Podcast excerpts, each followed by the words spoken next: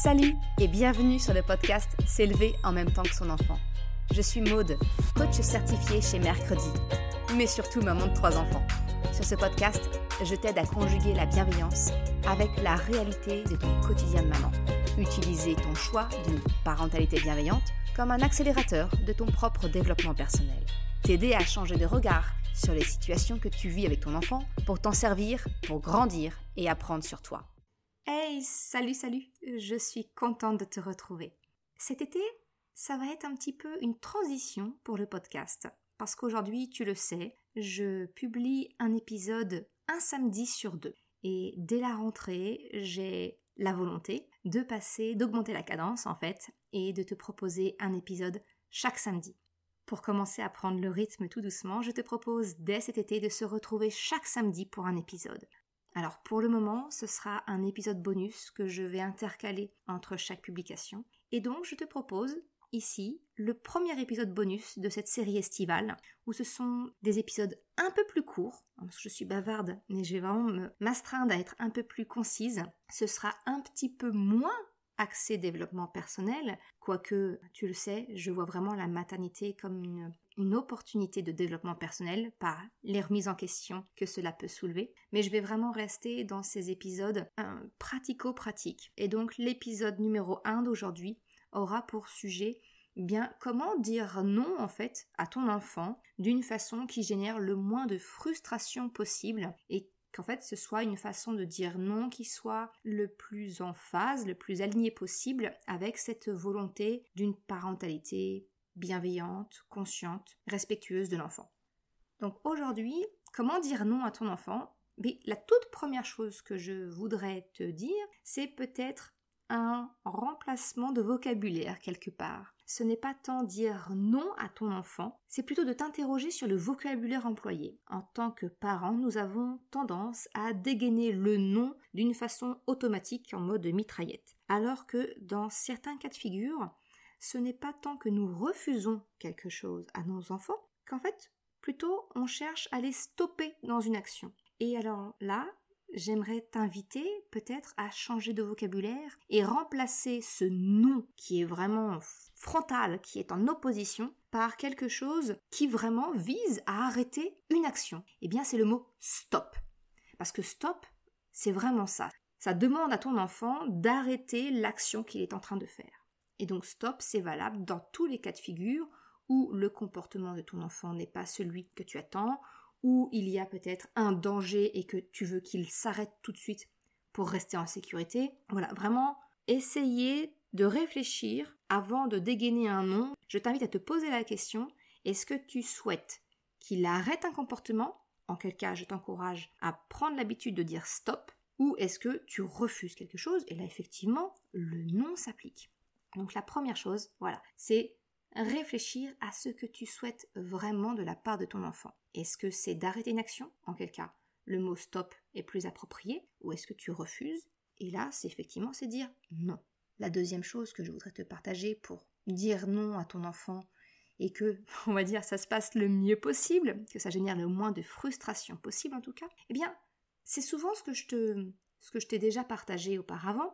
Tu le sais, une décision est plus facilement acceptée et acceptable dès lors qu'on la comprend. Eh bien, j'ai envie de t'inviter à expliquer à ton enfant pourquoi tu refuses, pourquoi tu lui demandes d'arrêter son comportement. Le pourquoi, en fait, c'est la clé. C'est tu expliques ton besoin. Et tu connais ma, ma passion d'expliquer quels sont tes besoins et d'entendre quels sont les besoins de ton enfant. Parce que c'est vraiment, c'est vraiment central. Alors, j'ai vraiment envie de, de, t'encourager à aller plus loin que le simple euh, mais parce que c'est comme ça, euh, c'est moi qui décide, ou encore dans les cas où quelquefois la sécurité de ton enfant est en jeu, c'est dangereux. Mais j'ai envie de t'encourager vraiment à aller plus loin dans ce pourquoi. Si je prends un cas dangereux, par exemple, un parking. Ton enfant descend de voiture et effectivement, tu ne veux pas qu'il parte en courant, tu veux qu'il reste près de toi parce qu'un parking, eh bien nous, en tant qu'adultes, on sait que c'est dangereux. Mais comme je t'y invite très souvent, je te demande de changer de regard, de te mettre à la place de ton enfant. Pour nous, en tant qu'adultes, c'est tout à fait logique qu'un parking est un endroit dangereux. Mais ça ne l'est pas du tout pour ton enfant. ce n'est pas quelque chose qu'il a conscience. Donc ce que je t'encourage, c'est vraiment d'aller plus loin que le simple parce que, parce que c'est dangereux, parce que c'est comme ça. C'est vraiment d'aller plus loin. Si je vais un peu plus loin dans mon exemple du parking, c'est d'expliquer à ton enfant, eh bien, que un parking, il y a des voitures qui roulent. Les voitures peuvent aller vite, les voitures surtout sont plus hautes que le corps de ton enfant, et que donc le conducteur ne peut pas le voir. Tout ça, je te l'explique, toi ça te paraît tout à fait logique, on est bien d'accord. Tu me dis, ok Maude, t'enfonces des portes ouvertes. Mais elles ne sont pas du tout ouvertes, ces portes-là, pour ton enfant. Alors prends le temps d'expliquer à ton enfant pourquoi. Alors quelquefois, les mamans que j'accompagne me soulèvent le fait que, ouais mais c'est fatigant de constamment devoir se justifier, d'expliquer pourquoi. Alors oui, oui, effectivement, j'ai envie de te dire que le choix d'une parentalité bienveillante, c'est pas le plus simple pour nous en tant que parents, ce n'est pas le plus facile. Par contre, je le vois vraiment comme un investissement. Tu fournis un effort à un instant T et ensuite tu peux en retirer le bénéfice quelque temps après. C'est un petit peu comme si tu construis. En fait, la relation avec ton enfant, c'est comme la construction d'une maison. Eh bien, si tu bâcles les fondations, ta maison, t'as beau mettre des murs dessus, ça sera pas très droit, ça va pas ça va pas être une maison super solide. Mais si tu prends le temps de bien poser ta chape, d'attendre qu'il fasse suffisamment beau et sec pour que la, chape du ciment prenne bien, elle sèche bien, eh bien tu auras des fondations solides. Eh bien je vois vraiment ce temps d'explication de pourquoi, ce temps de recherche de compromis, ce temps de recherche du besoin des uns et des autres, ce sont les fondations de la relation avec ton enfant. C'est un investissement de temps. Et plus tu vas avancer, plus ce sera facile. Effectivement, au début, eh bien, il y a un gros travail de déconstruction d'automatisme pour en générer de nouveaux. Et ça, oui, effectivement, c'est pas confortable. Ça demande du temps. C'est exactement ce que je fais avec les mamans que j'accompagne.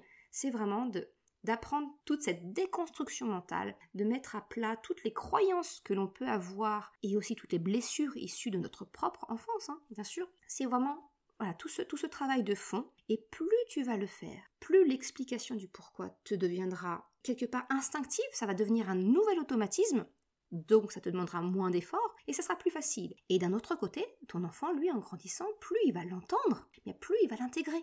Et c'est vraiment gagnant-gagnant. Donc c'est un investissement. La troisième, la troisième chose pour dire non à ton enfant, donc je te répète, hein, la première c'est de vérifier le vocabulaire, si c'est stop ou non. Le numéro 2, c'est effectivement expliquer le pourquoi. Et donc le numéro 3, eh bien, tu as sans doute entendu parler de détourner l'attention de ton enfant, de réorienter son action. Et quelquefois, eh bien, quand on débute, et moi la première j'ai fait cette, cette erreur-là, c'est on va détourner l'attention de notre enfant vers quelque chose qui n'a strictement rien à voir avec son intention première. Je m'explique. Par exemple, un enfant qui est en train de toucher euh, une porte de placard, euh, on va lui dire stop parce qu'on veut l'arrêter dans son action et on va le détourner. Tiens, bah regarde, prends le livre, le coloriage, le... Mais ça n'a rien à voir. Là, son besoin, son intérêt du moment était la motricité d'ouvrir, fermer une porte, d'ouvrir une porte, de vider les contenants et de peut-être de remettre. Et là, on lui propose du coloriage ou un puzzle, enfin voilà, quelque chose qui n'a rien à voir avec son besoin de motricité. Alors autant avec un tout petit dont la capacité d'attention est plus limitée de par son âge, ça fonctionne, eh bien en grandissant, vers 3-4 ans, tu vas dire mais ça marche plus C'est bien gentil, mais la parentalité bienveillante, en fait, ça marche pas avec mon enfant. Eh bien non.